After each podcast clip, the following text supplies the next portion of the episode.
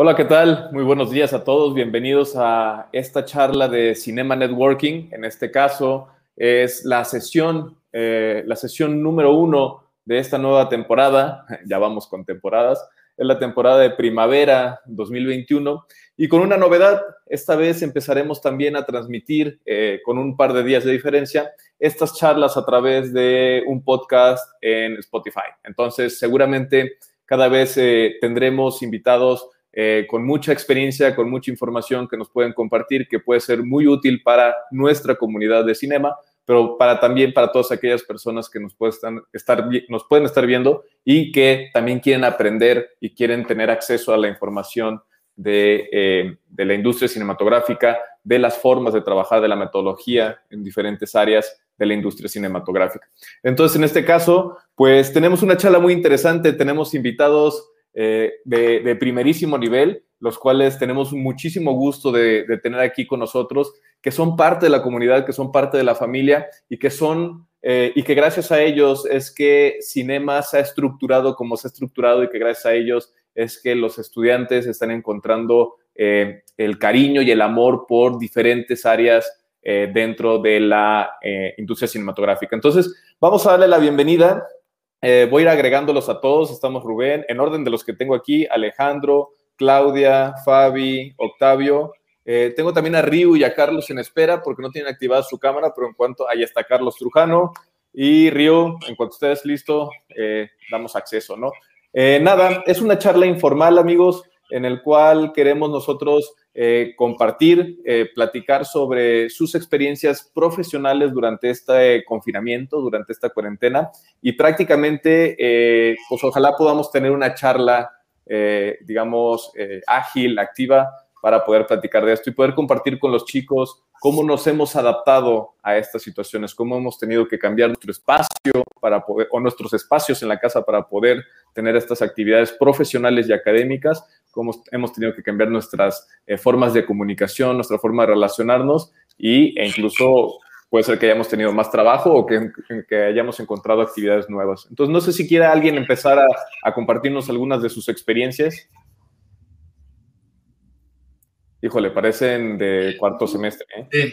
Bueno, yo diría que, los que tendrían que empezar serían los, eh, los generadores de las películas, ¿no? Guionistas, este, productores, ¿no? Para ver de ahí cómo nos vamos hacia, hacia el final. Órale, muy, muy, buena, muy buena propuesta, Octavio. Y nada más una, una petición. Al principio, coméntenos su nombre, su profesión y eh, qué materia dan en, en, cinema para que la gente sepa y los pueda relacionar porque hay chicos que todavía no toman clases con ustedes. Entonces, pues ni modo, Alejandro, ya te embarraron. Ok. bueno, yo soy Alejandro Aguirre. Este, pues yo tengo tres especialidades en realidad, que es guion, dirección y edición. Este, que a final de cuentas, eh, eso creo que lo considero todo parte del, del ser narrador, ¿no?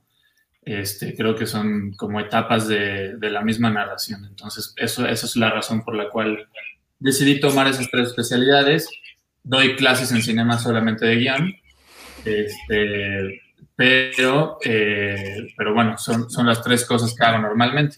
Y creo que, creo que antes de empezar con el tema, igual estaría chido que, se presentaran los demás, ¿no? Okay. Súper, va, va, buena idea. Adelante. Bueno, pues voy yo, nadie va. Este actual. Soy Rubén Martín, creo que mm, con la clase que he tenido esta mañana ya he dado clase a todas las generaciones de cinema, lo cual es extraordinario. Y pues yo soy fotógrafo y de clase de fotografía en cinema, o digamos una parte importante de mi carrera es como, como fotógrafo. En realidad, profesionalmente, eh, yo tengo una empresa que se dedica a la producción audiovisual para medios y publicidad, eh, sobre todo para empresas. ¿no? Mi, mi, especialización no recae tanto en el cine, aunque pues, he hecho mis cosas y sigo haciendo mis cosas. El grueso de mi trabajo profesional es trabajar con empresas para darles servicios audiovisuales y de otros tipos. ¿no? Súper, gracias. Claudia. Bueno, pues eso, mi nombre es Claudia San Martín. Bueno, creo que ya a todos los conozco, justo lo que está diciendo Rubén. Este, me parece que ya les he dado clases a todos y si no estoy empezando eh, a conocerlos algunos de ustedes. Me da mucho gusto que nos estén acompañando el día de hoy. Eh, yo pues me dedico a la, producción eh, ya desde hace varios años de una forma independiente en el que pues ahorita justo pues estoy levantando proyectos, levantando una película, que ya hablaremos de eso cuando me toque hablar sobre lo que he estado haciendo durante estos, estos meses. Eh, la película Moronga, que ya varios de ustedes ya la, conocen o ya hemos hablado de, ella, pues es la película con la que fui productora ejecutiva asociada y pues justo hoy estuve hablando con John Dickey, que es el director y que ahorita acaba de poner una productora en, Oaxaca y pues ya me anda invitando a ver qué onda. Entonces, eh, pues eso, bienvenidos y pues que, continúe la, charla. Súper, gracias. Fabi, cuenta. Hola, si me escuchan, ¿verdad? Perfecto. Ok, bien. Eh, mi nombre es Fabiola de la Rosa, igual que Clau, soy productora. Este, tengo una compañía, una casa productora también que se llama Perro Negro Cine en la cual eh, desarrollamos proyectos pues de cine, de publicidad y además rentamos equipo audiovisual también. Entonces, eso ha sido como mi vida desde hace varios años y pues de hace un, par de años, un poquito, unos dos años y medio, también soy mamá, entonces me la veo con todo un poco, con siendo maestra, teniendo pues perro negro más la chama de mamá, pues bueno, ahí voy un poco malabareando eh, todas las pelotas, pero es mucho gusto estar con ustedes. No a muchos los conozco, conozco más bien este como a cuartos y a séptimos por ahí, pero pues mucho gusto estar aquí compartiendo con ustedes y con los otros compañeros. Súper, muchas gracias, Fabi. Eh, Octavio, Octavio, que es una adquisición reciente, un nuevo fichaje. Bienvenido, Octavio. Hola, pues yo soy Octavio, Octavio Sánchez. Yo soy editor de sonido, em, postproductor de sonido, podría decirse. Em, y yo estudié en UPAEP, eh, tiene ya varios años que salí. De hecho, ahí conocí a Eduardo. Y pues yo me dedico principalmente a la edición de sonido en cine. Tengo trabajado en aproximadamente unos 15 largometrajes, mm, unos 20, 30 cortometrajes. Y también hago publicidad a veces, este, y demás. Y nada, este, mm, trabajo mucho con Omar Juárez, que es otro diseñador que seguro Claudia conoce. y, y ya, eso es a lo que yo me dedico, principalmente a sonido. Perfecto, súper, muchas gracias. Ryu, ¿qué tal?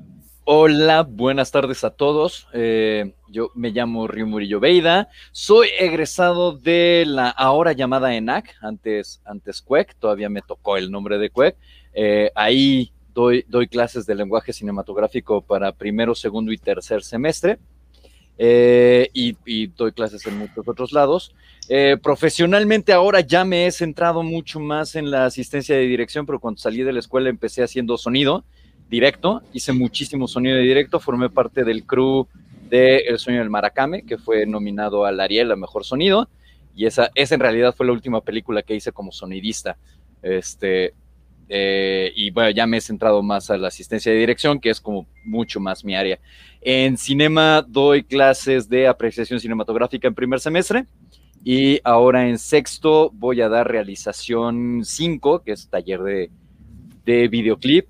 Este, y es extraño porque entré dando clases en séptimo semestre, luego a sexto, luego a primero, otra vez en sexto, entonces tengo muy revueltas las, las generaciones. Este, pero pues bueno, acá, acá estamos. Ahora, ahora me toca dar una materia práctica eh, en cinema y se va a poner, se va a poner interesante en tándem con, con Lalo.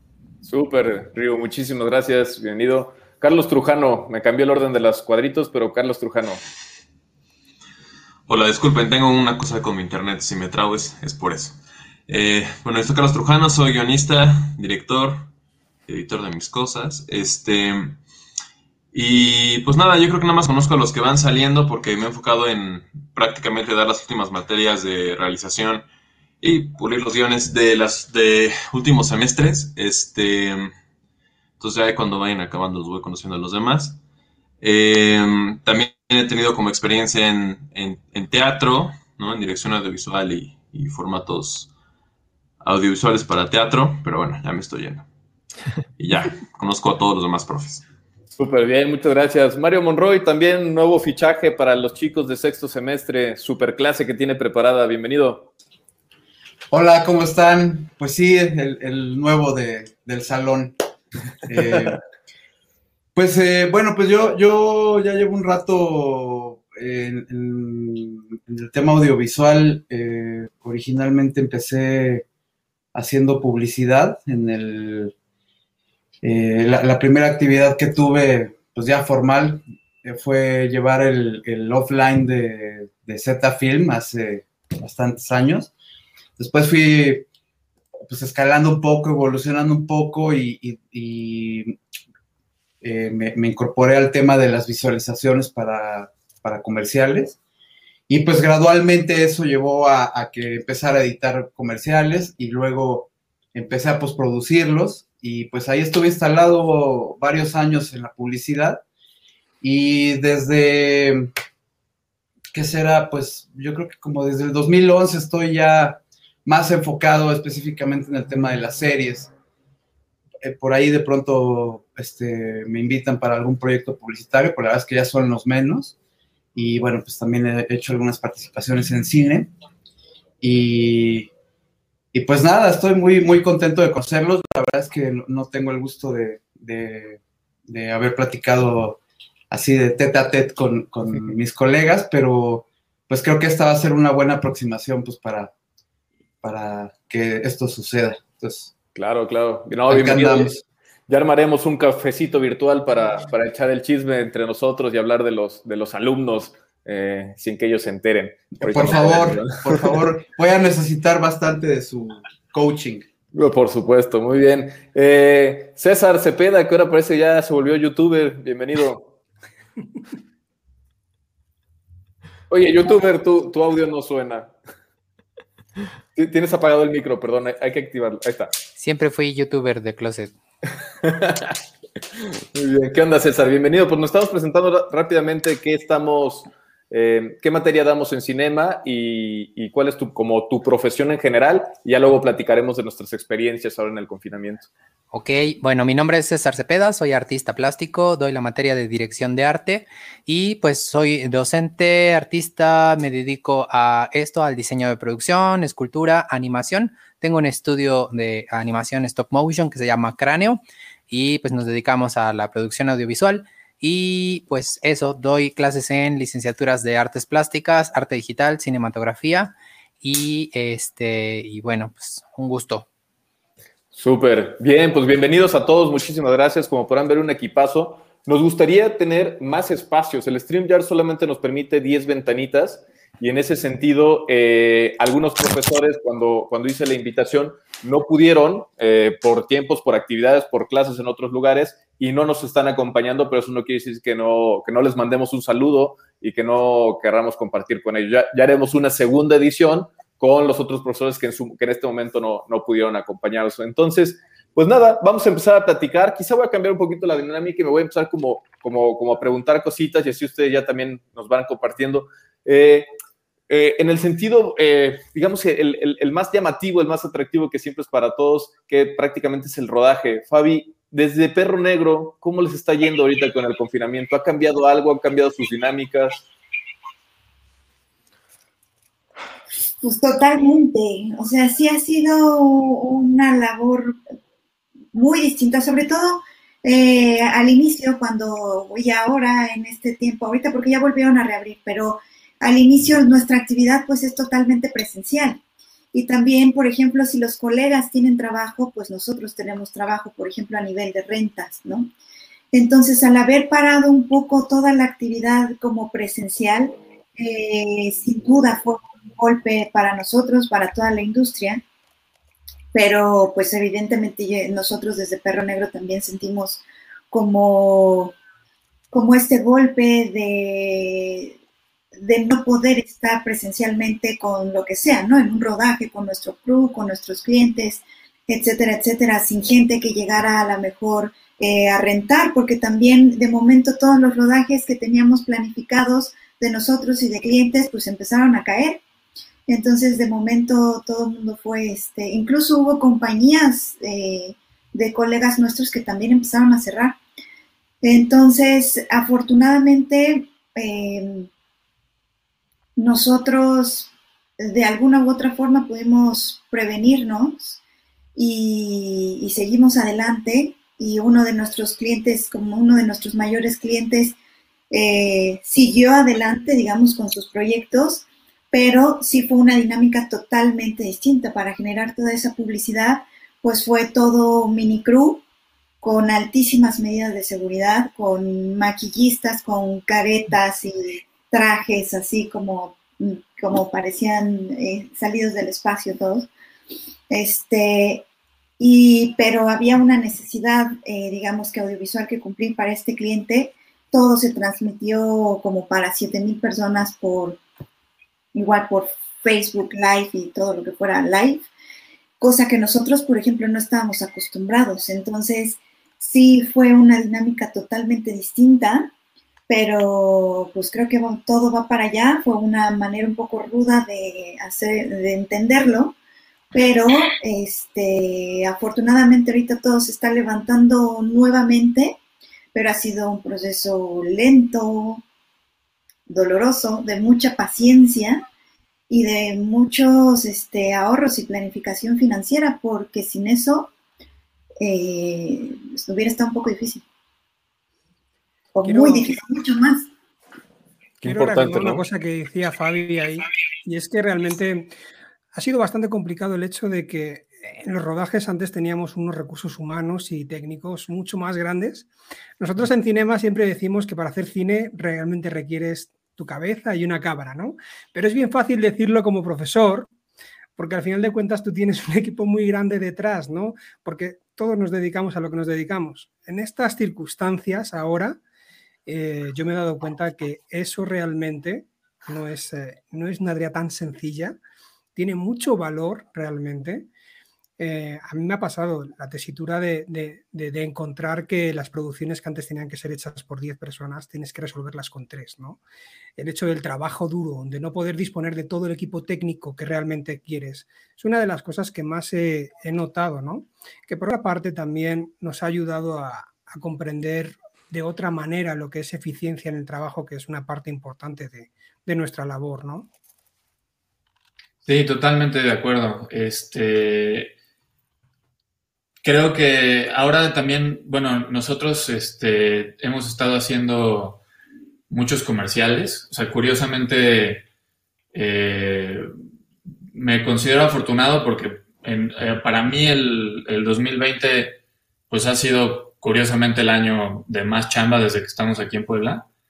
Y hubo dos cosas eh, interesantes. La primera es que la onda de la pandemia nos permitió poder ir colando más banda poblana a los proyectos, ¿no? Porque por lo general estos proyectos no salen de aquí, salen del DF, salen de otros lados.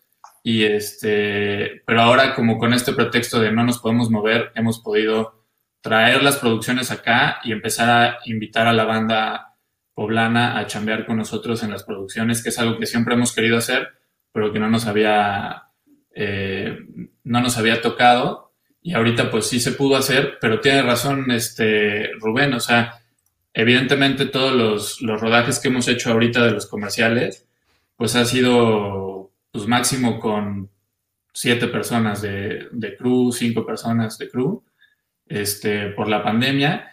Y sí es difícil, pero algo que, algo que también he aprendido es que sí es mucho mejor y es algo que, sí me gustaría como que ponerlo ahí afuera para los chavos. No caigan en, o sea, procuren que sus, que sus, eh, más allá de la pandemia o no, procuren que sus crews sean chiquitos, porque también me ha tocado estar en producciones gigantes que eh, son gigantes solo porque sí, o sea, que de repente este, piensan que mientras más gente va a ser más eficiente o alguna cosa así. Y lo que me he dado cuenta es que muchas veces mientras, mientras el crew sea más chiquito, es mucho más controlable y cada uno está mucho más consciente de cuál es su, su rol y sobre todo no se genera tanto, em, pues sí, tanta controversia de pronto, ¿no? Que ves que luego los crews grandes siempre hay por ahí un negrito en el arroz y se contamina todo el tema, pero bueno, ya, hay, ya, ya se generaron ahí comentarios. Adelante, adelante, adelante. No levanten la mano, hablen. Sí, sí, Mario, adelante. adelante. Eh, bueno, la verdad es que este, estoy eh, totalmente de acuerdo con mis colegas. Eh, algo de lo que les he estado compartiendo a, los chicos de, sexto semestre es este factor de economía que debemos buscar ¿no? en, nuestro, en nuestra actividad profesional y en nuestro departamento específico. ¿no? Entonces, justo esta esta cuestión de la pandemia nos, ha obligado a, hacer una reflexión profunda, ¿no? Sobre lo que hacemos y sobre pues, eh, la industria, ¿no? En general, sobre, sobre la producción audiovisual. Y yo creo que pues hay que verle el otro lado de la tortilla siempre, ¿no? Eh, factores negativos pues sobran y, lo sabemos muy bien. Entonces, más bien verle el lado brillante, el lado luminoso, y dentro de, esta, de, este gran desafío que significa el operar a distancia, pues hay muchas oportunidades, ¿no? Que podemos explotar y que una vez que las cosas se normalicen un poco, lo que eso sea que signifique, pues podríamos eh, retomar estas enseñanzas que nos está dejando este periodo tan, tan raro, pues para aplicarlos, ¿no? Y hacer un híbrido ahí eh, en, lo que se pueda, eh, tanto en la pre, en la pro, en la producción y pues de este lado en la post, ¿no? En, el montaje. Súper. Río, ¿tú ibas a comentar algo? Sí, quisiera agregar a lo que dice el maestro de, de, la operación a distancia. Yo me jactaba de que yo era un asistente de dirección que no tenía que hacer comerciales porque daba clases y hago por lo menos una serie o una película al año. Es muy chistoso que el año pasado, pues por la pandemia no hice ni serie ni peli, pero hice un montón de comerciales y, el cambio más significativo que hubo, yo, yo lo odié, eh, que tiene que ver con el cliente, ¿no? En publicidad, eh, el, el güey que contrata a la productora para hacer, o a la agencia incluso, porque además fue un cliente, la empresa contrata a una agencia que contrata a una productora, ¿no? Entonces es, es tener ahí el cliente, pues es esperarte que al cliente le guste el encuadre, que le guste la luz, que le guste, va, ok. Pero ahora en diciembre hice unos comerciales para Telcel este, justamente su campaña navideña y fue, y fue una, una patada en el trasero, porque el cliente no podía estar en, el set, porque ya éramos muchísimos. Perdón, de repente se me va a botar alguna palabra en francés. Este, disculpas por adelantado. Éramos muchísimos y entonces el cliente no estaba ahí. El cliente o estaba por, por Zoom o había que mandarle WhatsAppazos.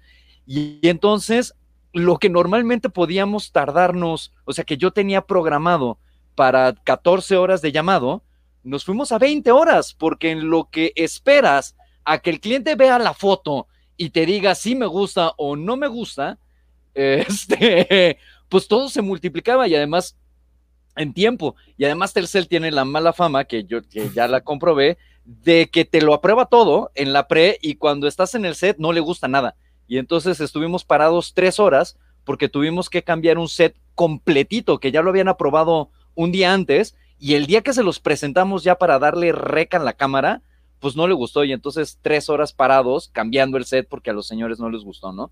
Cosa que sí creo que teniendo al cliente ahí, pues no, o sea, igual te pasa, pero, pero el tiempo no, no, no te chupa tanto tiempo, ¿no? Entonces, este, eh, esto, esto que, comenta Mario de, de, trabajar a distancia, yo no tengo problemas porque sí me tocó trabajar en otra cosa con, con el crew a distancia y el fotógrafo no estaba en el set, pero estaba su gaffer. Y pues no hay problema porque tienes una persona moviendo las luces, pero no tener a la persona que tiene que aprobar, hijo, de verdad, qué horror, qué horror, qué horror, qué horror, qué horror, qué horror. Este... a mí me pasó al revés, o sea, para mí fue una bendición no tener al cliente en el rodaje. O sea, No, hombre, yo, yo parado tres horas, de verdad, esperando a que el señor dijera, sí me gustó, no me gustó. nosotros lo platicamos y como sabíamos que no iban a poder estar en el rodaje, lo que hicimos fue, vamos a hacer un animatic muy detallado y, este, y pues ahí se aprueba todo y al final se tuvieron que quedar con eso. Eso crees, pero cuando tienes al cliente diciéndote las cosas que aprobé hace un día, hoy ya no me gustan, no hay nada que puedas hacer sino parar el rodaje y cambiar las cosas, porque el señor se tarda media hora en contestarte de que no le gustó, y ya que no le gustó, no está ahí viendo al equipo de arte trabajar. Entonces, hasta que tienes un avance significativo que mostrarle, le mandas la foto y te dice, no, no es por ahí, puta, pero ya perdiste dos horas de trabajo. Entonces, este, no, para mí no fue una bendición, ¿eh? Porque cosas que ya estaban, ya había aprobado un actor, el actor lo tenía en el set, cuando lo vieron en cámara ya no les gustó, a ese nivel de, cambios. A ver, algo curioso que les quiero contar, perdón. Eh, ahorita que están contando esta experiencia es que en mi experiencia en publicidad, por lo menos en sonido, esa persona que aprueba, o sea, yo nunca he entendido bien los roles de publicidad, hay un chorro y no sé quiénes son. Ya somos dos, ¿eh? Algo curioso En, en, sonido es que esa persona que aprueba, yo nunca la he conocido así, ni en prepandemia.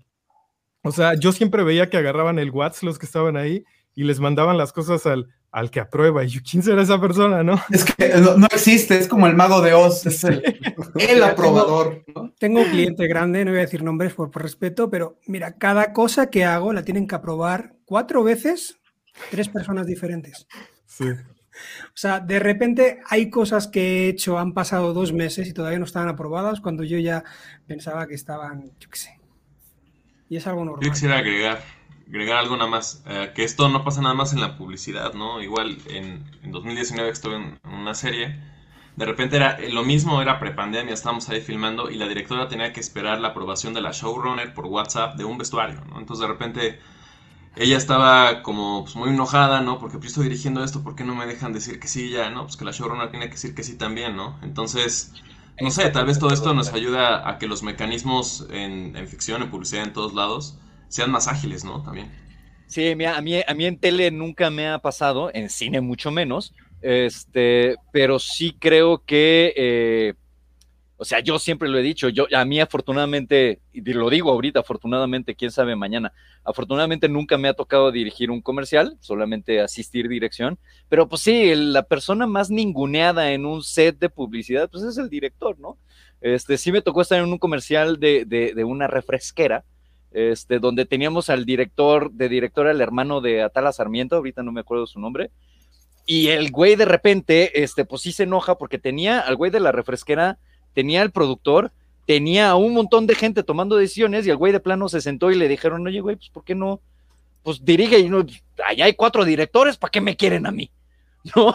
Este, es muy chistoso, a mí en tele nunca, afortunadamente nunca me ha pasado, este, pero pues también la última vez que trabajé, bueno, la penúltima vez fue con, con Fernando Frías, antes de hacer incluso, este, ya no estoy aquí, y el, y el tipo, pues sí, hacía y deshacía lo que se le daba la gana. No sé si era por la televisora, que era Canal 11, o, o qué era, pero pues este, yo he tenido mucha suerte haciendo tele, ¿no? Publicidad es la que detesto y este año, pues fue lo que tuve que hacer porque se me cayeron los proyectos de tele y cine, sobre todo. Tenía dos proyectos de cine que se cayeron. Perdón, Mario, estás en tu casa, ¿eh? No, no, pero es que les digo que soy el nuevo, entonces me tengo que manejar bajo perfil. Ya que agarre confianza, aguas. Este, bueno, no, eh, complementar esto, ¿no? Que, es una es una enseñanza para todos, ¿no? La, curva de, aprendizaje ha sido, ha sido larga, ha sido un camino sinuoso, ¿no? Para, en el caso de las series de televisión, eh, pues nos sorprendió a la mitad de, del montaje del último, del proyecto más reciente en el que estuve. Y era muy claro, o sea, si lo, si lo hubiéramos graficado sería muy elocuente esta, este, esta representación visual porque al principio las aprobaciones y el feedback, la retroalimentación y las devoluciones de los cortes de los capítulos, pues se tardaban semana y media, dos semanas pero conforme fue avanzando la pandemia y, el deadline eh, se iba acercando, pues aprendieron nuestros eh, clientes, que aparte de ese también era otro hándicap. Eh, la casa productora está en Estados Unidos y, este mago de Oz, el gran aprobador, estaba allá. Entonces, digamos que en una dinámica tradicional, ese ir y venir de la información y de las aprobaciones, pues hubiese llevado más tiempo de lo que hacia el final del proyecto se llevó. Ya cuando vieron el tiempo encima y que se les estaba viniendo la noche, pues ya las aprobaciones caían exactamente en las fechas establecidas en el cronograma, ¿no? Entonces, creo que ha sido un aprendizaje doloroso, ha habido mucha tabla de por medio, pero pues ahí estamos, ¿no? Estamos este, aprendiendo cómo ejecutar y, cómo valorar lo que hacemos con esta nueva normalidad. Claro. Oye, Mario, y, en esta eh, serie de Selena eh, de Netflix, eh, los capítulos que tú editaste fueron pre-pandemia, fueron ya durante la pandemia, y en la segunda temporada tienes también capítulos o, ya no? Sí, la pandemia nos agarró hacia el tercer, hacia el último tercio del proceso de montaje. Eh, ya mm, en mi caso este, estaba por terminar eh, el penúltimo episodio y pum, cayó. Entonces eh, nos sirvió para darnos cuenta que lo que hacemos se podía modificar el paradigma. normalmente por cuestiones de restricciones y de em, pues de protección del material, que al final de cuentas es un producto industrial, eh, eh, las plataformas exigen que todo el contenido, todo el material esté concentrado en una misma facility, en un mismo espacio físico, con un chorro de regulaciones, este, cámaras por todos lados, el eh, monitoreo constante de los equipos en los que estamos trabajando, no sé, acceso biométrico para checar a qué entramos, a qué O sea, está bastante, bastante eh, controlado eh, eh, pues, quién, quién y por qué está accesando a, este material. Entonces, cuando pasa esto de la, de la, pandemia, pues no podíamos parar, porque ya la, serie ya estaba programada para, para salir en una fecha específica. Entonces, pues hubo que cambiar toda esta organización de estar todos juntos, concentrados en un espacio. cada editor estuvo trabajando desde su, cada montajista estuvo trabajando desde su desde su estudio. Y bueno, pues también aprendimos lo que eso significa, que es posible y que en alguna medida fue hasta más productivo. Entonces ya esta colita que quedó pendiente de la primera temporada y todos los episodios de la segunda, ya los hicimos con esta modalidad a distancia. Igual, también todo súper controlado con equipo de la, de la casa de post que, que estaba llevando o que está llevando eh, este, este proyecto. Estos equipos con muchísimas restricciones, no tenían acceso a Internet más que la plataforma con la que recibíamos y subíamos los materiales. Y pues nada, solo eso, ¿no? Este, subrayar que aprendimos que se puede. Eh, en el caso de la Post, eh, creo que es eh, de los departamentos que más viable puede resultar seguir trabajando con esta dinámica. Ah, súper, muchísimas gracias. Eh, una preguntita, este, César. Em, e, en, este, en esta época de pandemia, ¿qué, es lo que se ha desarrollado más desde, desde tu área de, expertise? Eh, ¿La animación, stop motion o la, el diseño de producción? Pues digo, a mí me pasa mucho que como trabajo de forma muy interdisciplinaria, eh, además del cine, eh, pues esta época ha sido muy diversa en cuanto a contenidos y pues sí, definitivamente como se dejaron de hacer rodajes presenciales, mucha gente volteó a la animación. La verdad es que nos cayó mucho trabajo, afortunadamente. Este, ahí andábamos como recogiendo proyectos, incluso algunos que nos habían, nos confesaron, originalmente esto iba a ser con actores, pero animación se puede hacer desde casa, ¿no? Eh, sin embargo, bueno, pues yo trabajo una técnica que es stop motion y, requiere cierta presencialidad, ¿no? Pues hay que construir, armar, pegar y estar en un set.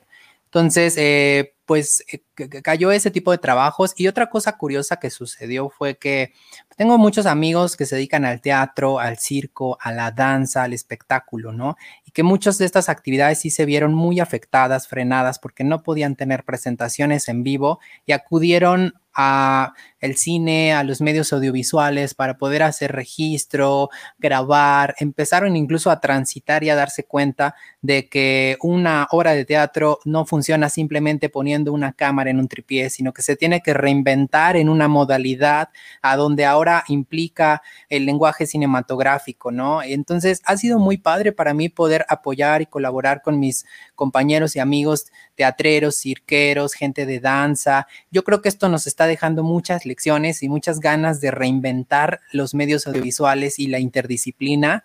Entonces yo estoy feliz con lo que está pasando, no con el tema de la pandemia, sino con la oportunidad de, de reinventarnos. Hemos tenido también, creo, todos tiempo de dialogar con, la comunidad, ¿no? Entre nosotros, saber cómo nos fortalecemos juntos para crecer, cómo cerramos filas y abrimos filas para nuevas eh, generaciones en todas las disciplinas, ¿no? Y esto nos ha pasado a muchos que nos hemos estado encontrando en charlas pues hemos tenido tiempo libre también hasta para revisar qué es lo que está pasando este, con los apoyos, con los fideicomisos, leer convocatorias que de otra manera no hubiéramos tenido tiempo de leer. Entonces, eh, pues ya saben, somos creativos y encontramos siempre la forma creativa de sacarle provecho a las cosas y de no pararnos y de seguir adelante.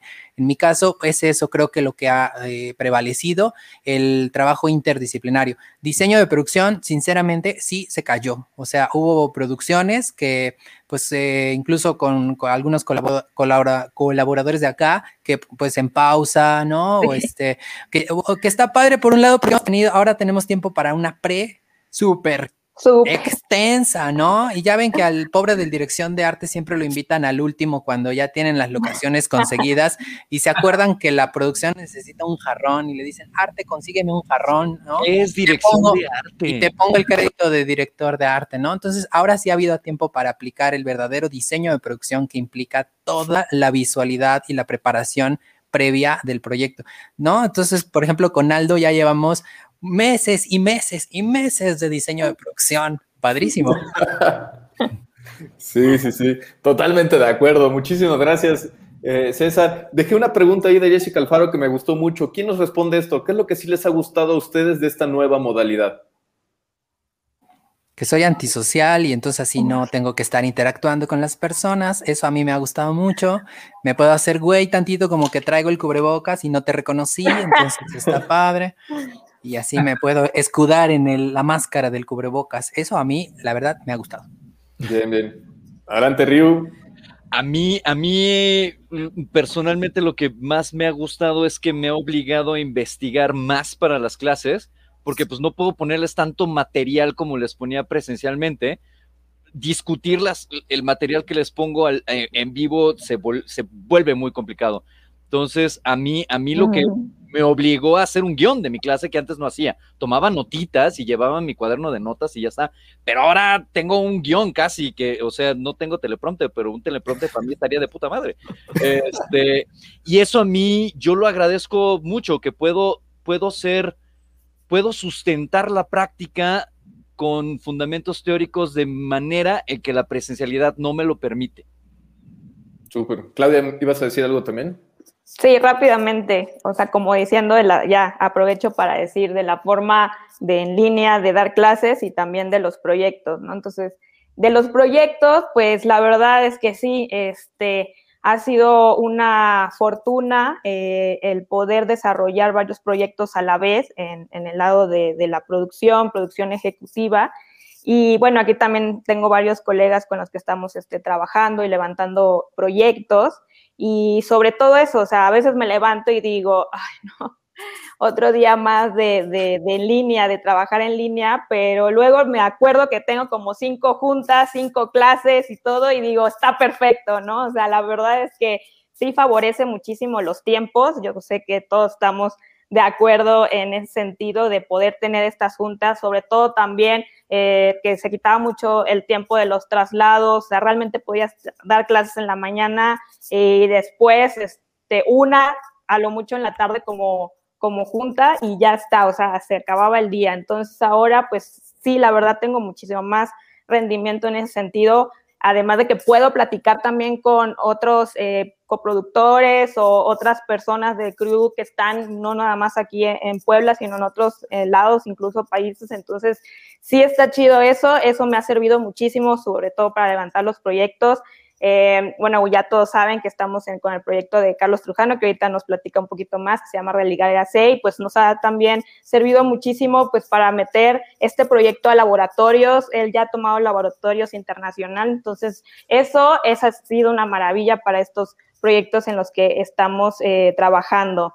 Y como en profesora, pues ustedes saben, ¿no? Ya me conocen, me encanta dar clases. Eh, intento que, pues bueno, saben que cuando estaba en el modo presencial, pues caminaba mucho, eh, todo el tiempo parada, muy dinámica, pero bueno, intento que aunque esté muchas veces sentada, pues también sea lo más expresiva posible para ustedes y pues eh, así vamos a seguir trabajando y este, viendo la forma de que pues conozcan y amen la producción. Sí, y, y aquí yo sumaría la puntualidad. O sea, la puntualidad de la gente, de los mexicanos, se ha cambiado totalmente. A las reuniones llegan a la hora que es, y si yo a los cinco minutos veo que no están, adiós, ¿eh? yo ya me fui. Y, y, también en las clases, bueno, algunos aplican la de prendo la cámara y me voy a lavar los platos, pero, perdón, apago la cámara y me voy a lavar los platos, pero bueno. Muy bien. Eh, André, yo quisiera decir algo que, que odio de la virtualidad. Ahorita que dijo Claudia me acordé. Por ejemplo, el laboratorio esto de del Festival Icaro, pues teníamos la beca para ir, bueno, tenía la beca para ir a Guatemala y tuve que tomarlo aquí en mi compu, ¿no? Entonces, por ejemplo, eso para mí fue horrible porque creo que habría sido un aprendizaje mucho mayor. Y a pesar de que sí, por ahí haces contactos virtuales, eh, tanto ahí como en talleres que igual pude tomar ahorita, no es igual a ir a un festival, conocer a la gente. Igual hubo como tres festivales ahí que, que incluso ganamos y ni siquiera pude ir, ¿no? O sea, extrañé mucho ir a Feratum este año, por ejemplo, ¿no? Entonces, eh, o sea, sí está chida la virtualidad. Coincido con César, no, no, no coincidir con gente me gusta mucho. Este, pero hay, hay situaciones específicas en las que sí, ¿no? Y creo que, por ejemplo, los festivales de cine sí, sí necesitamos estar ahí. Necesitamos vernos las caras, necesitamos ver las películas, a los otros realizadores. Creo que ahí, em, justamente el año anterior a la pandemia, pude hacer como, como muchos contactos, conocer muchas cosas que este año 2020 no nos pudo dar por eso, ¿no? Entonces, o sea, sí está padre la virtualidad para muchas cosas, con las juntas, no tener que ir hasta cinema, ¿no? Está, padre. Pero, pero el tema, los proyectos, las pelis, no, o sea, yo creo que sí, no por la sala de cine, sino por compartir con, con el espectador. Eso sí creo que es invaluable. O sea, ver a la gente viendo tu película, sí, creo que no, no tiene otro lado. Me gusta el streaming como ventana de exhibición, pero ir a presentarla es, es otra cosa. Ahí, ah, además, por ahí leí una pregunta, creo que en el chat, alguien estaba preguntando que cómo puede uno crecer ¿no? en la industria y, con lo que está diciendo Carlos, o sea, hacer eh, relaciones sociales es, yo creo que el número uno en, cómo vas a subir este, eh, en tu trabajo. O sea, porque si estás solo en tu casa, ¿quién te va a conocer? Nadie. O sea, mm, entonces sí, eh, sí hace falta mucho seguir, este, o sea, que podamos retomar las actividades sociales somos seres sociales, ¿no? Entonces, si no las tenemos, yo creo que sí corremos el riesgo de irnos fragmentando poco a poco y no está, no está tan bueno eso. Yo tengo, yo tengo una opinión, perdón, tengo una opinión sobre esto. La verdad es que nos encanta, de alguna manera, somos personas de costumbres, nos encanta aferrarnos a cosas que por ahora no pueden ser reales, ¿no? Eh, la industria del cine ha estado regida durante mucho tiempo de esta manera, pero pues se tiene que ir adaptando. O sea, lo que ha pasado este año, año y pico que, llevamos en pandemia, es básicamente que hemos comprendido que hay cosas que se pueden hacer mejor, ¿no? Estamos, están preguntando los alumnos, eh, ¿qué es más eficiente ahora? Hay muchas cosas que son más eficientes. Obviamente hay cosas que son menos eficientes. Estoy de acuerdo en todo eso. Pero de que realmente cuando todo esto pase no vamos a volver a ser los mismos ni actuar de la misma manera y la industria tampoco va a ser la misma es algo obvio, ¿no? creo que, el arte se ha transformado, el arte cinematográfico se ha transformado en este año. Y creo que lo que venga después va a ser diferente a lo que había. Es verdad que sí, es, sí, sí son, como están diciendo, por ejemplo, los festivales son importantes, ¿no? Las relaciones humanas son importantes. Durante un año no hemos tenido esta oportunidad. Y sí es verdad que ha habido una decadencia en cuanto a el contenido que se ha generado, la calidad de lo que se ha generado. Pero al final de cuentas yo creo que el arte es simplemente una araña que cuando le arrancas una pata intenta remover, eh, revolverse para intentar sacar algo parecido o diferente, ¿no? Intentar ser combativa a pesar de que le falta esa pata, ¿no? Eso es lo que considero que tiene que ocurrir, ¿no? No, no, no nos deberíamos aferrar, es mi opinión. Y quien se aferre, la verdad, está un poquito, digamos, en mi opinión, por supuesto, está un poquito condenado a caer en desgracia para la nueva temporada del año que viene que, llegue, ¿no? Sí, sí, sí. Yo también quiero, eh, quiero decir que justo lo que dice Rubén es algo bien importante y se combina un poco con lo que decía Claudia, porque esto de las juntas, o sea, de, de poder economizar en el tiempo y poder tener como muchas juntas el mismo día y eso, es algo que pudimos haber hecho desde hace mucho. O sea, estos, estos medios existen, ¿no? O sea, esto, esto el Zoom y, todo lo demás existe desde hace mucho, pero lo que, lo que creo que nos puede dejar la pandemia como algo positivo es que ya se volvió en, una, en algo cotidiano para cualquiera, porque a lo mejor en algún momento había personas, había clientes que, que tenías que ir a ver porque, porque a lo mejor los clientes decían, no, no, no, yo eso de las computadoras ni le sé, pero ahorita ya no existe, ¿no? O sea, ahorita ya todo el mundo está familiarizado este, con, con, con la onda digital y con la onda distancia. Y entonces, yo creo que va a haber un momento donde, espero, ¿verdad?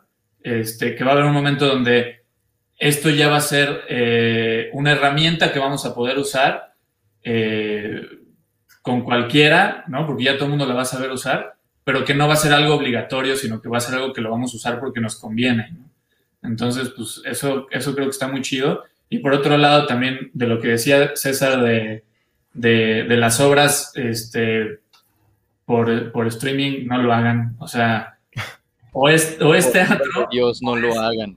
O es teatro, o es cine, o si vas a hacer algo que sea pensado para, para para el medio, ¿no? O sea, que sea algo que incluya a esta onda del, Zoom o del, medio que sea dentro de la historia, porque si no, entonces es un híbrido muy extraño que no tiene ni lenguaje cinematográfico, ni tiene tampoco lenguaje de, teatro. Entonces, pues ya, eso quería decir.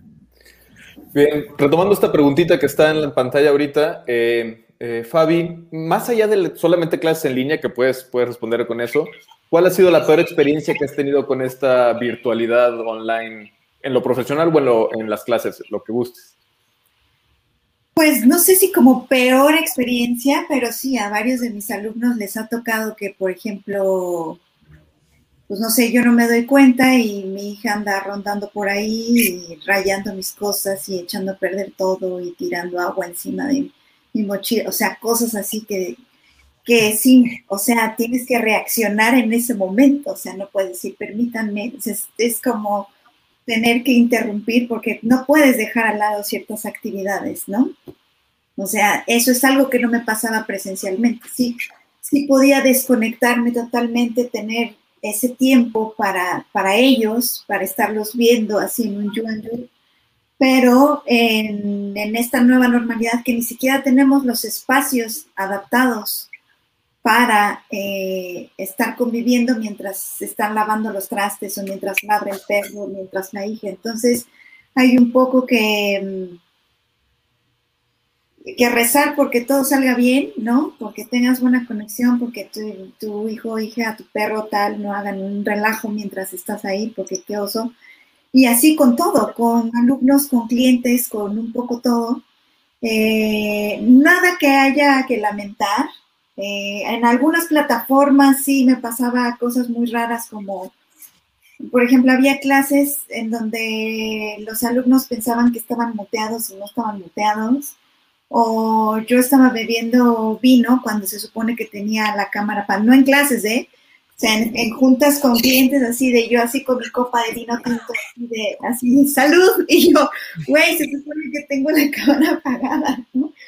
Me pasó dos veces, pero ese tipo de, cosas muy chistosas que la tecnología te juega en contra, entonces pues ya, si bebo vino tinto, al menos lo pongo en una taza de café. Muy buena técnica, muy buena técnica. Muy bien. Una pregunta. Ah, adelante, Mario, Mario.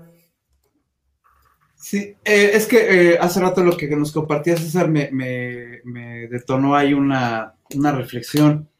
Eh, pues hay, una historia ya, o, hay un patrón constante, ¿no? En la historia de, la cinematografía. Siempre ha habido eventos límite que lo propulsan, ¿no?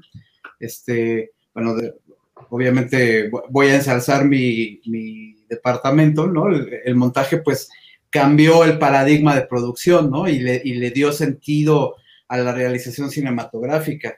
Después, este, eh, la llegada del sonido, pues también fue, fue ahí un cambio de paradigma importante. Había quienes decían que el cine moría cuando, cuando se escuchaba a los actores hablar. Luego llega el, color, ¿no?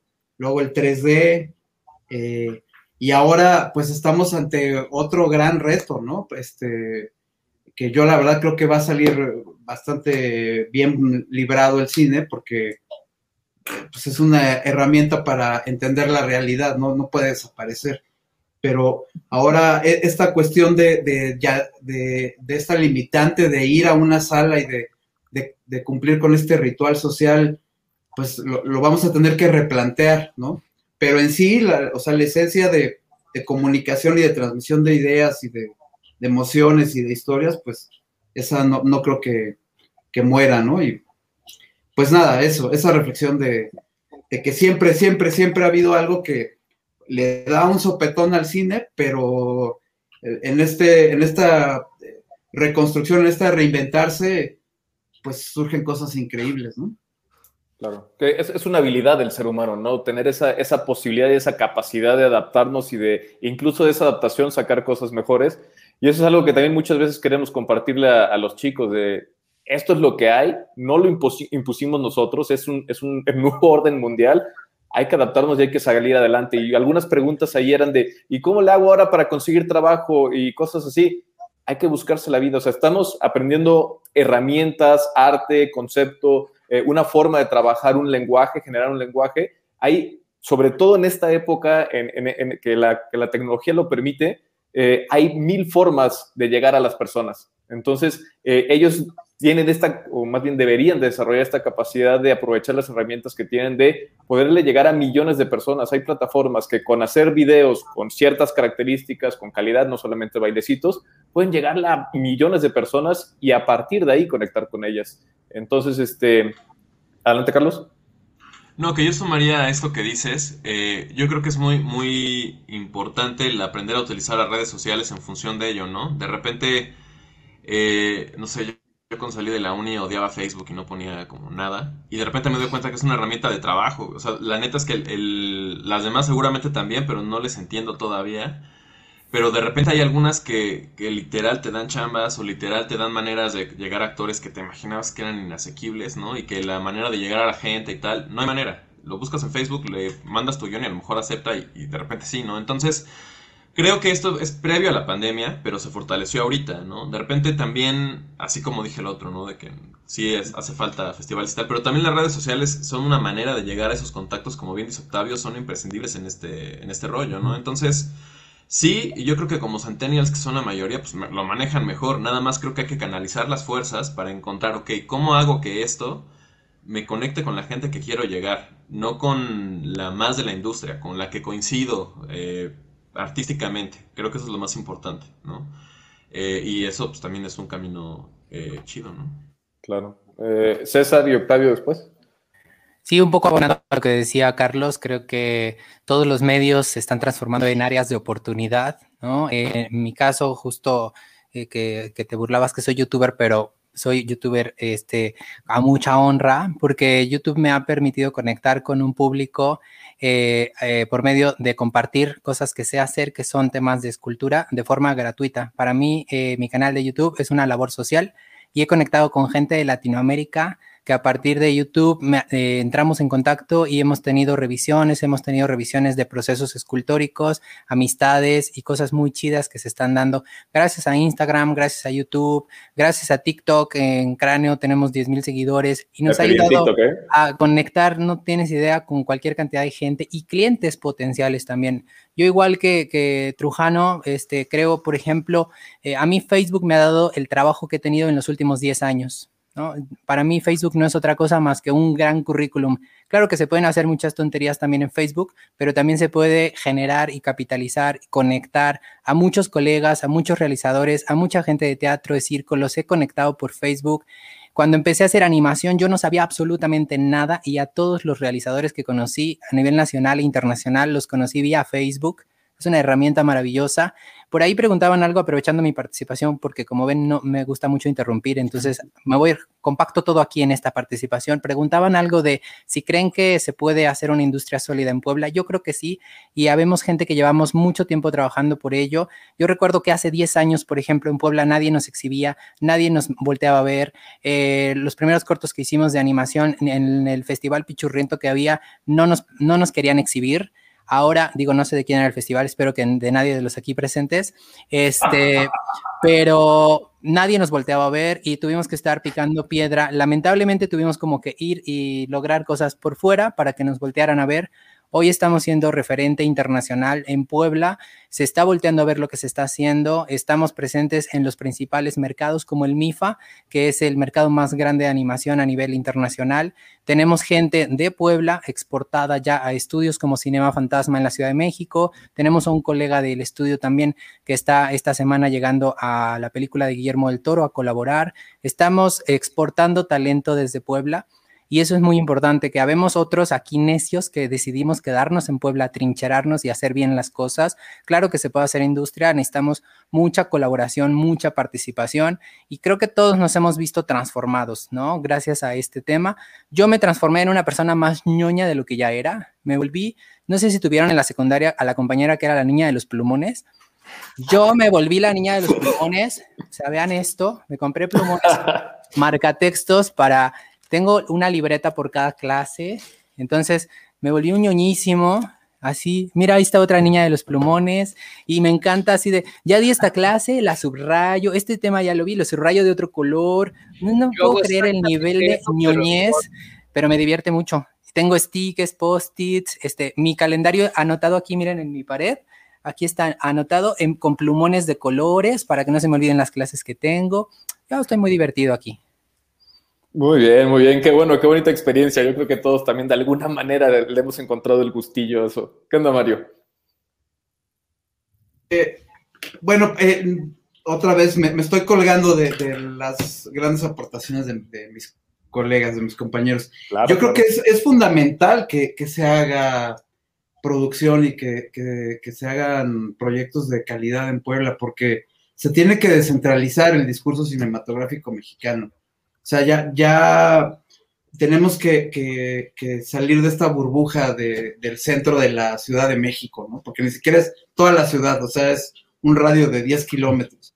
Porque eso nos, nos o tenemos que, promover la, representación, ¿no? Del cine, que es otro de los factores que, eh, predominantes que tiene, ¿no? Eh, esta referencia social de, de poder vernos y analizarnos a partir de, una disección, ¿no? De, alguna propuesta en pantalla. Entonces, es, fundamental el, expandir esto. Estamos hablando de que somos 120 millones de personas en este país. Entonces, eh, tenemos que encontrar la, forma de darle eh, cabida a más historias que vengan de diferentes fuentes, ¿no? y como alguien lo mencionó ahí, me pareció muy, muy lindo y muy pertinente eh, algún comentario que pusieron, que pues cinema es parte de ese proceso, ¿no? De, expansión y, de exposición del talento que, hay en la ciudad de Puebla.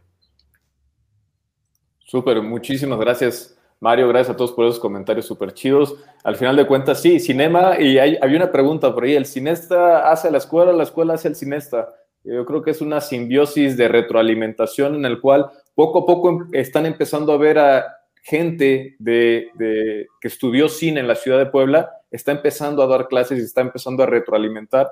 Y lo más importante de esto también del proyecto Cinema es que estudiantes egresados de cinema que han tenido experiencia profesional regresen y aporten a cinema. Eh, lo más importante, lo mejor que nos puede pasar como escuela es que el éxito de nuestros estudiantes retroalimenta a la escuela misma y a las nuevas generaciones. Y ahí me aprovecho para colgarme, como dice Mario, de un comentario de, por ahí que hicieron de, ¿y ahora cómo ven a las nuevas generaciones? Ustedes que tienen experiencia y que pueden, nosotros tenemos una radiografía de los de primero hasta los de octavo y los que salieron ya hace tres años, y la verdad es que las nuevas generaciones vienen cada vez más hambrientas, vienen cada vez con más herramientas, vienen cada vez con más ganas y sobre todo estas generaciones que están entrando ahorita en modo pandemia, para mí es la generación pandemia, los que pasaron al segundo, es una generación que ya sabe que las clases son online, que ya sabe que tiene que prender la cámara, que tiene que estar activo en la clase y tiene que tener una, una actitud positiva frente a esta situación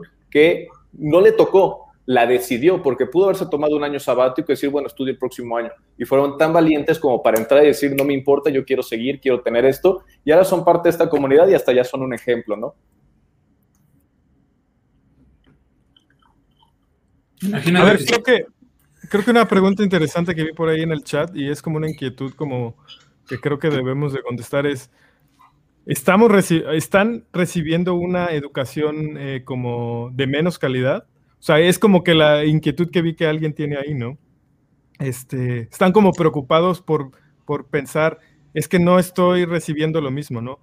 Yo creo que sí, pero a ver si quieren ustedes comentarlo, o sea, este, que sí están recibiendo una buena educación, ¿no? Pues, tengo, se hace lo que se puede.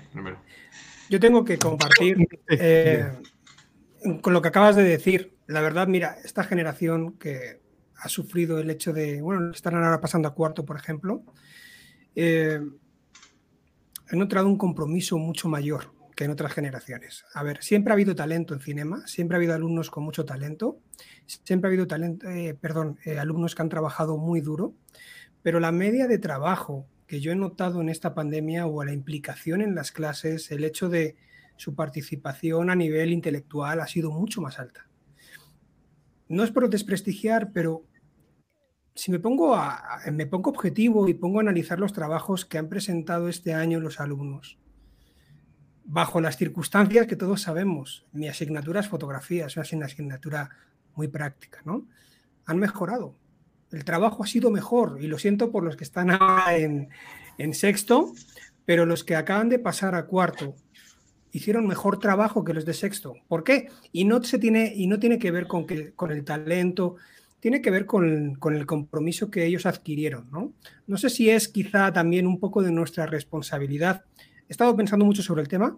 Una de las cosas en las que me he dado cuenta es que mi compromiso este semestre, estos semestres, ha crecido. Me he comprometido a dar mejores clases, más organizadas, mejores presentaciones, esforzarme más. Me he convertido en mejor profesor y quizá eso también ha dado respuesta a que los alumnos sean mejores alumnos. Yo la verdad no sé si es porque la generación sea mejor, que no creo que sea el caso. Creo que esta generación ha trabajado más y eso se ha notado. Totalmente. Qué, bonito, qué padre que, esté pasando. Y también unos comentarios que por ahí de, ¿y los de octavo qué? ¿Ya nos olvidaron?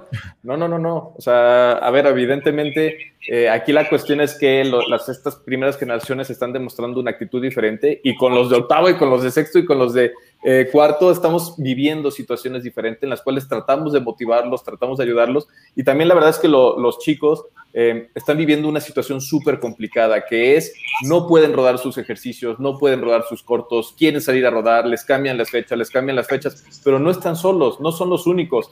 Carlos Trujano, que está aquí, tiene un corto, tenemos un corto porque yo estoy en producción con él, que se está moviendo desde diciembre, dos semanas, dos semanas, dos semanas, y eso físicamente y mentalmente nos destruye a todos, pero no quitamos el dedo del renglón. Hay que seguir produciendo, hay que buscar, hay que seguir buscando la forma de poder hacerlo, y estamos prácticamente en lo mismo todos. ¿Qué es lo que cambia? La actitud, ¿sale? La actitud de cómo enfrentamos las cosas es súper importante. Bien, eh, sí, habrá una conferencia. Sí, nada más comento esto. Habrá, habrá, charlas con egresados. Tengo muchísimas ganas de tener charlas con egresados para ver cómo han tenido también su experiencia ahora que han salido de cinema y que nos puedan compartir e incluso poder hacer algunas disecciones de sus proyectos de titulación, por ejemplo, cómo hicieron esto, cómo hicieron lo otro, qué problemas tuvieron y lo haremos. Perdón, Carlos. No, sí, yo nada más quería retomar un poco lo de dar clases y tal, porque no, no sé, o sea, evidentemente esto depende de cada uno. Yo, yo creo que la, educación es un privilegio, eh, estudiar licenciatura es un hiperprivilegio y hacerlo, en, estudiar cine, o sea, eso es el privilegio en México, ¿no? Y una escuela privada, la que sea, igual. Yo para estudiar fui becado, entonces fue como todo un rollo y soy muy consciente de ello. Entonces, yo no sé, o sea, yo sí creo que el estudiante tiene como la obligación de exprimir al profesor. Hasta el peor profesor lo puede sacar algo y obviamente al que está más comprometido más.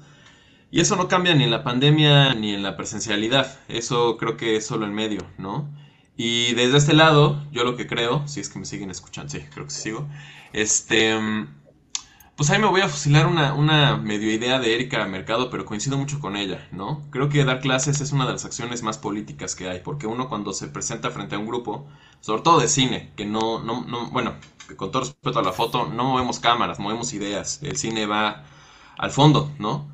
Y llegamos al inconsciente del espectador y muchas otras cosas, incluso en la publicidad. Entonces, eh, estar frente a un público, a un, frente a un grupo, perdón, eh, es un poco brindarnos herramientas para llegar más allá, ¿no? El, cine puede ser un factor de cambio de, desde muchos lados y por muchas razones. Entonces, creo que dar clases es una acción política, ¿no? Eh, y los que estamos haciendo cine en Puebla y estamos dando clases de cine en Puebla, eh, creo que lo hacemos también con una intención de, de, fortalecer la descentralización, pero también que el cine sea potente, tenga un discurso fuerte, ¿no? Tenga forme parte de, un inconsciente colectivo, de un imaginario nacional. Y creo que eso es valioso, ¿no? Y, un poco eso, pues el alumno lo toma o lo deja, pero, pero lo ponemos en la mesa, ¿no?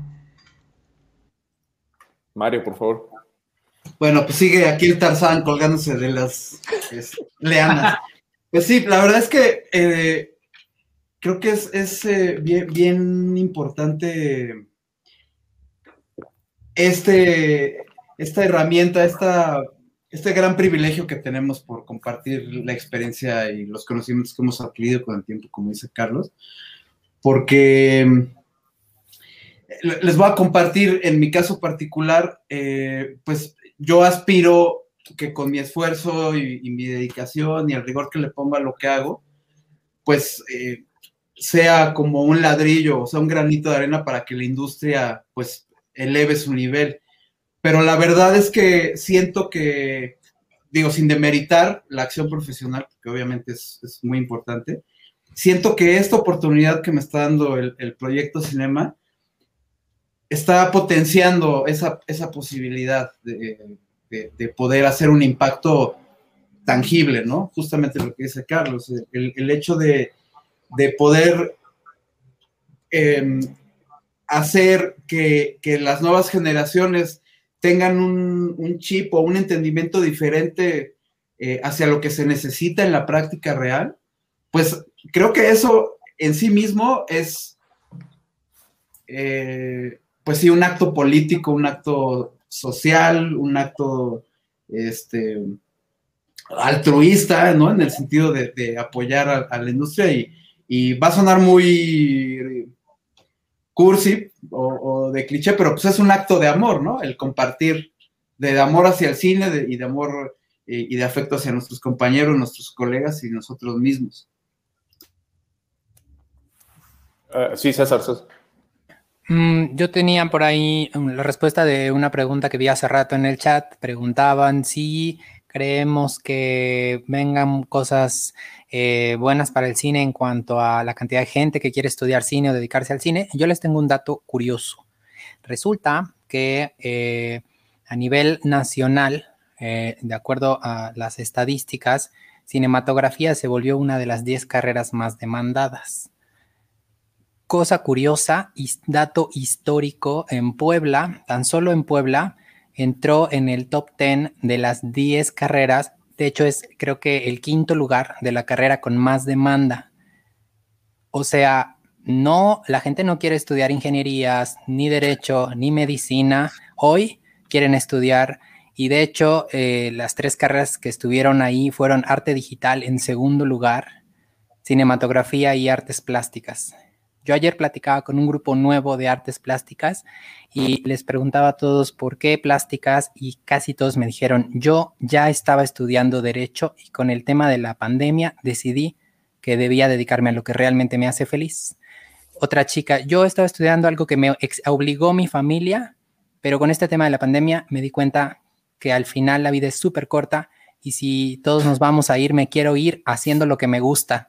Entonces, claro, y qué importante que la gente se dé cuenta que el cine, además de ser un oficio, una labor, una industria, además es una actividad tremendamente satisfactoria y que te puede volver una persona plena.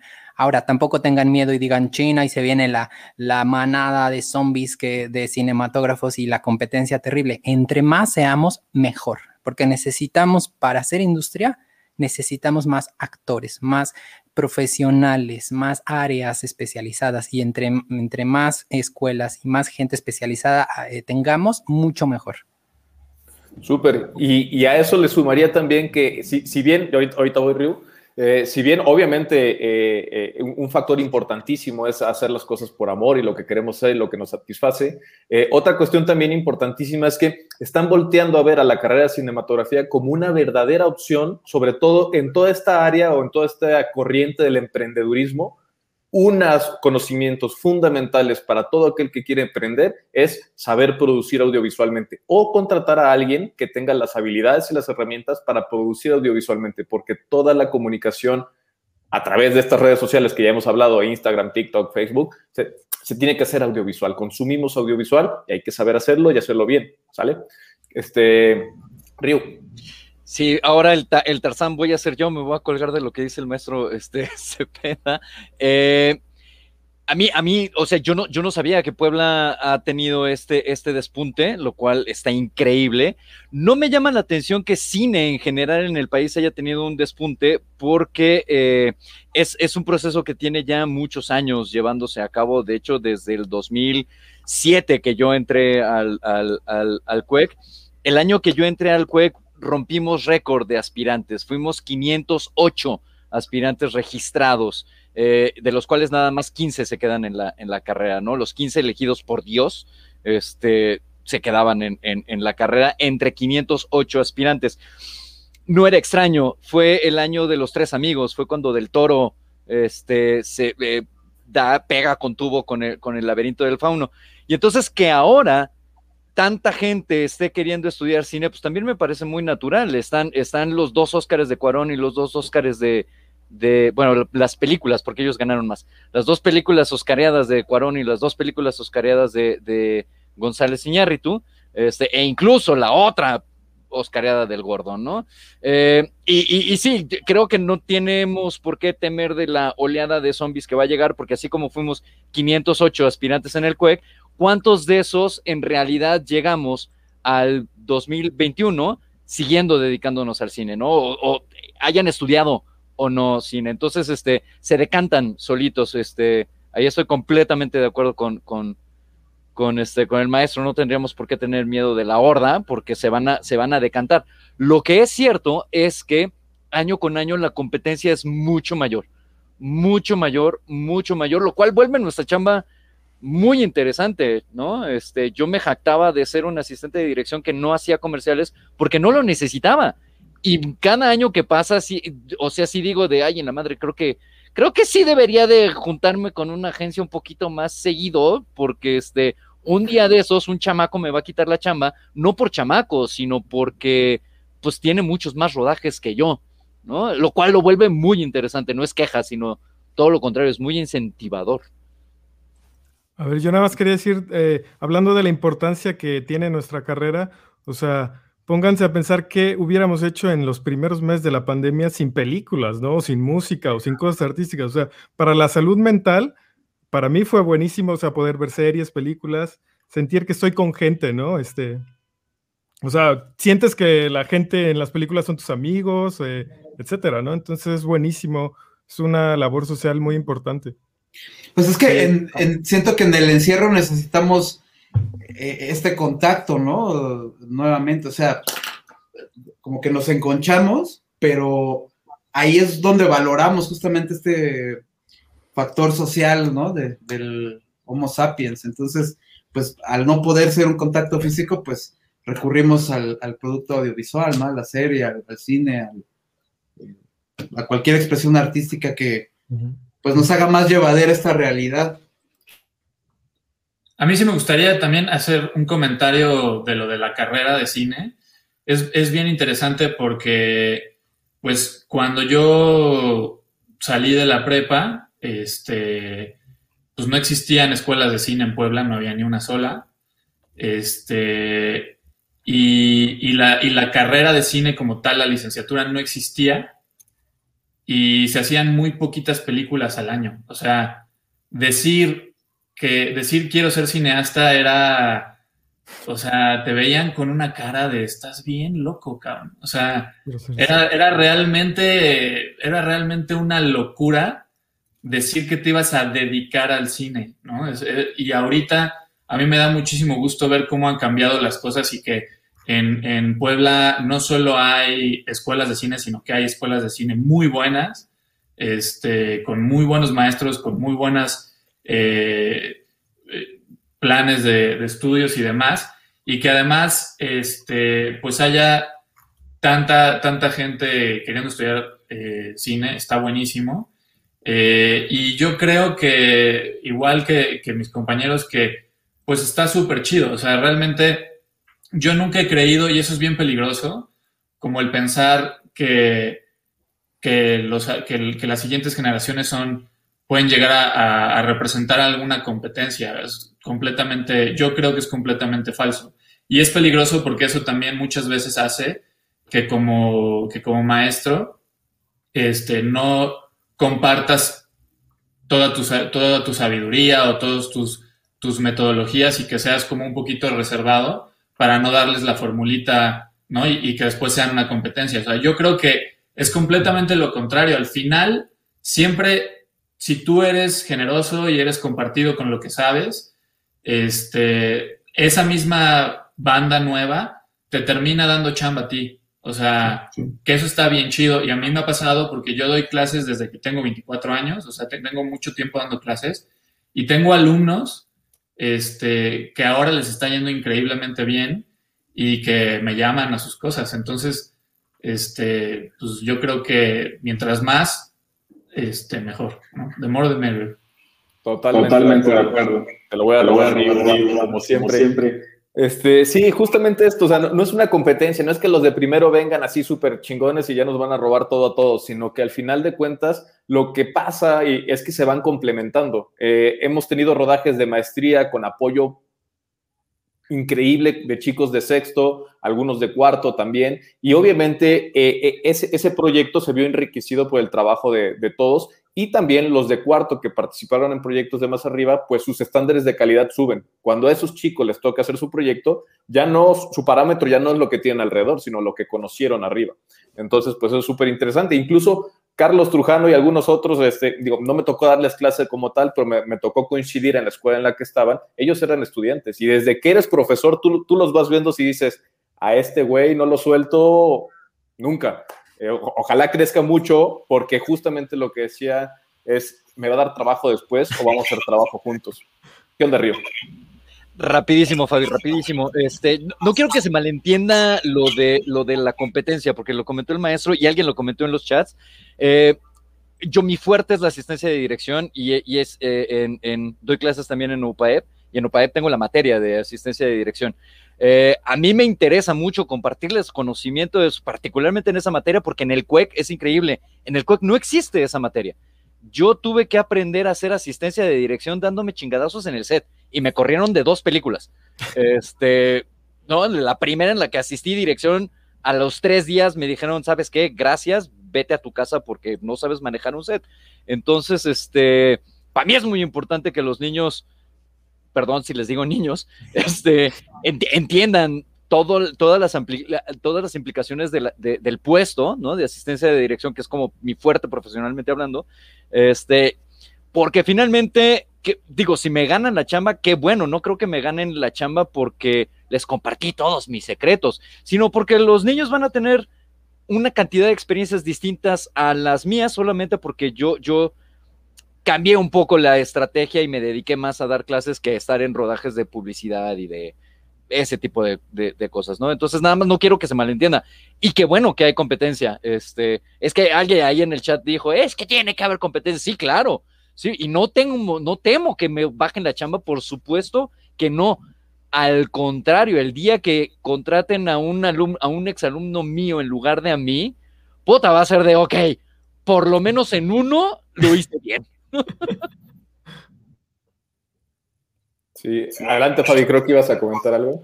Sí, yo quería comentar algo, igual me estoy con, ya hasta se me está olvidando las primeras ideas, pero tomando en cuenta lo de lo de que decía este Trujano y tal, eh, a nosotros, digamos, en cierta generación, no nos tocó que en Puebla hubiera la posibilidad de estudiar cine. Entonces, eh, a mí me gustaría que todos los que nos están escuchando eh, tomaran esto como una gran, gran oportunidad. Siempre todos para estudiar algo o para especializarnos en algo, y lo comparto igual con los San Martín y algunos otros, no solo teníamos que viajar a México, sino si existía la posibilidad, tendríamos, teníamos que cambiar hasta de país para aprender lo que ahora nosotros le estamos enseñando a ustedes.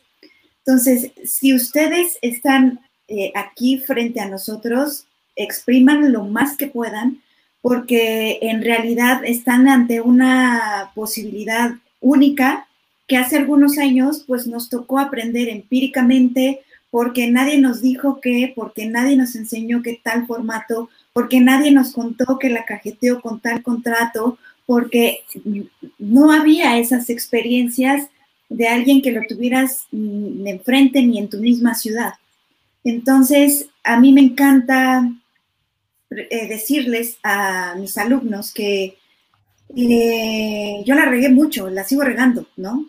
Y hay muchas de estas cosas, hay muchas de estas cosas y de los errores que yo cometí que me gusta decirles, aquí yo me equivoqué, ¿no? Que no les pase a ustedes. Yo ya me equivoqué, se los enseño para que ustedes no les pase, porque eh, yo lo sufrí, yo quiero que lo aprendan, pregúntenme lo que sea.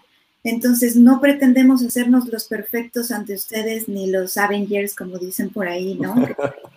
Esto está de Avengers, mira. Ni los Masters, ni nada. Como cualquier persona como ustedes, hemos cometido un montón de errores y estamos aquí para que aprendan de ellos y para que aprendan el conocimiento que nosotros ya nos topamos por ahí, ¿no? Entonces, bueno, para los que decían ahí, mis ex alumnos que, que me extrañan, yo los extraño más. Un poquito, nada más añadiendo a, ese, a eso que está diciendo, está muy bien que aprendan a no toparse con la misma piedra, pero yo algo que he aprendido también es que fracasar a veces es como muy importante, o sea, ver y, lidiar con el fracaso es súper importante. Verle la parte positiva al fracaso como un aprendizaje es algo que hay gente que se desanima y dice, ya, tira la toalla.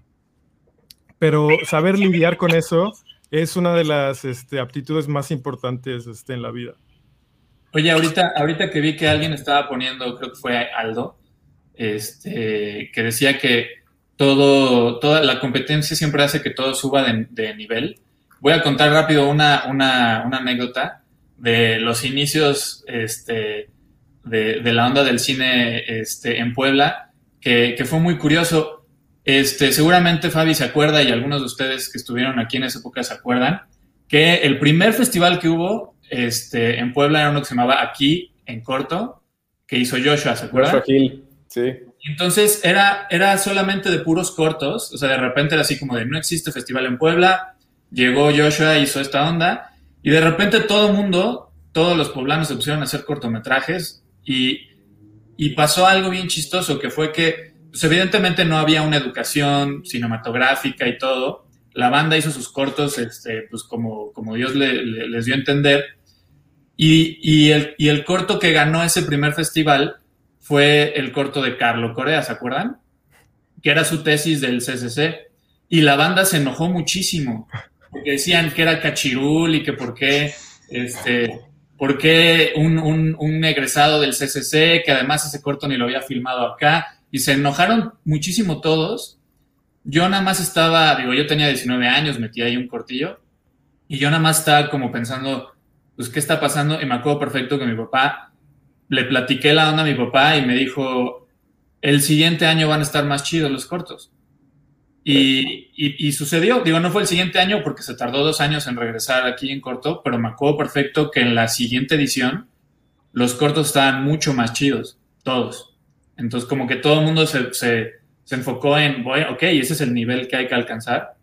Y, este, y, y, y, de ahí, yo, yo siento que es como un punto de partida, de ahí, este, pues empezó a mejorar todo y ahorita pues hay cortos muy buenos, ya cada vez hay más banda poblana en los festivales chonchos y, eso está increíble.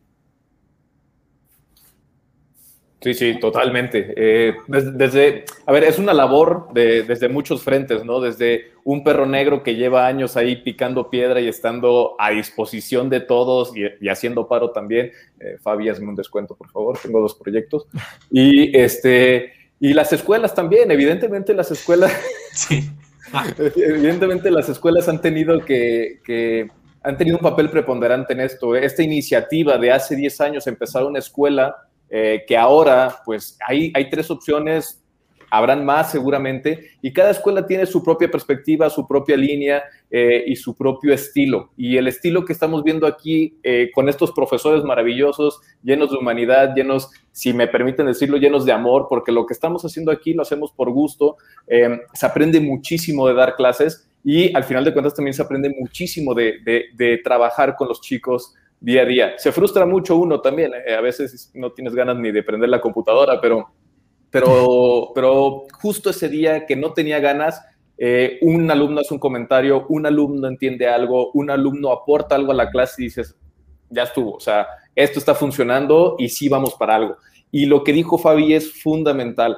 La, la posibilidad que están teniendo ustedes de tener una escuela accesible, eh, con la calidad, con la información que les podemos compartir nosotros, que por un lado lo hemos adquirido estudiando fuera de Puebla, la mayoría de nosotros, trabajando fuera de Puebla, la mayoría de nosotros, y luego haciendo un análisis y una estructuración de esa información para poder dárselas, a ustedes empaquetadita de, ahí está, haz con ello lo que tú quieras. Entonces, pues la verdad es que estamos muy contentos con, con todas estas personas que están eh, eh, compartiendo, regalando su experiencia con nosotros eh, tenemos que ir cerrando ya, ya son tres para, las, para la una y media, pero si alguien más quiere cerrar, compartir algo para, para continuar, ya, ya regresó Rubén. Pues a mí me gustaría terminar de compartir que pues veo mucho amor también de parte de todos los alumnos, viendo los comentarios y se les agradece muchísimo. Igual, me gustaría también que entre ustedes como comunidad eh, también se empezaran a apoyar más. Yo sé que ahorita justo también de la eh, cuestión en línea se les complica más conocerse y eh, verse, ¿no? Pero sí estaría buenísimo porque vienen proyectos, vienen proyectos con los de octavo, por ejemplo, que se necesita de muchísimo apoyo también para conseguir cosas. Entonces, sí es importante empezar a a tener pues también esa, e, esa comunidad de poder apoyar, de conseguir, de, estar este, pues atentos también, ¿no? A, poder eh, ayudarnos entre, entre nosotros, así como también si se dan cuenta, nosotros como colegas, pues también tenemos muchísimo, muchísimo respeto y muchísima colaboración y trabajo en equipo, pues es lo que también queremos este, implementarles entre ustedes y no nada más en, Somos Cinema, sino que también justo como ya hay más escuelas, más gente estudiando cine, también pueden ir con ellos para que se puedan apoyar y trabajar en equipo y conocer más gente. De eso se trata también el hacer cine. Exactamente, muchas gracias. Adelante, Mario. No, no, ah, no, no te ibas a colgar ahora. No, no, que, no, no, que muy bien, estoy de acuerdo, así debe ser. Sí, el cine, el cine es comunidad, ¿no? Es colaboración. No se entiende la, práctica sin la suma de esfuerzos y de la expertise, ¿no? Entonces, de acuerdo. Totalmente. Muy bien. Pues, Rubén, Rubén, adelante, por favor. No, nada más. Eh, la verdad, a mí, por ejemplo, eh, he dado clases en otras universidades. A mí cinema me ha cambiado la vida en muchos aspectos. Es algo que ya he dicho, lo he dicho en clase y se lo he dicho también a Nidia, a algunos profesores. El hecho de comprender que estamos trabajando para algo más grande y que realmente lo estamos consiguiendo, porque yo veo como todos vosotros habéis hecho eh, un cambio evidente, ¿no? En el que realmente estamos aprendiendo a vivir más allá de solamente del cine, sino también estamos dando como estas reglas para afrontar la vida. Y la verdad es que a mí me satisface mucho, nada más que quería decir eso. Hombre, muy bonito. Muchas gracias. Eh, César, adelante. Yo nada más quisiera cerrar rápido agradeciéndoles también a todos eh, comentarios positivos en el chat y a la colaboración que se da entre profes. Un gusto compartir eh, y coincidir con estos profes. Ojalá se puedan dar más colaboraciones pronto. Eh, me siento bendecido de lo mucho que aprendo de mis colegas. Muero de ganas por tomar clases con Delfín, con Claudia, con Fabi, con todos, ¿no? Sobre todo cuando veo que, que les va súper bien en sus clases, ¿no? Que los alumnos aman, adoran sus clases. Yo digo, ¿qué hago para hacer Claudia? ¿Qué hago para tener las evaluaciones de Delfín? ¿No?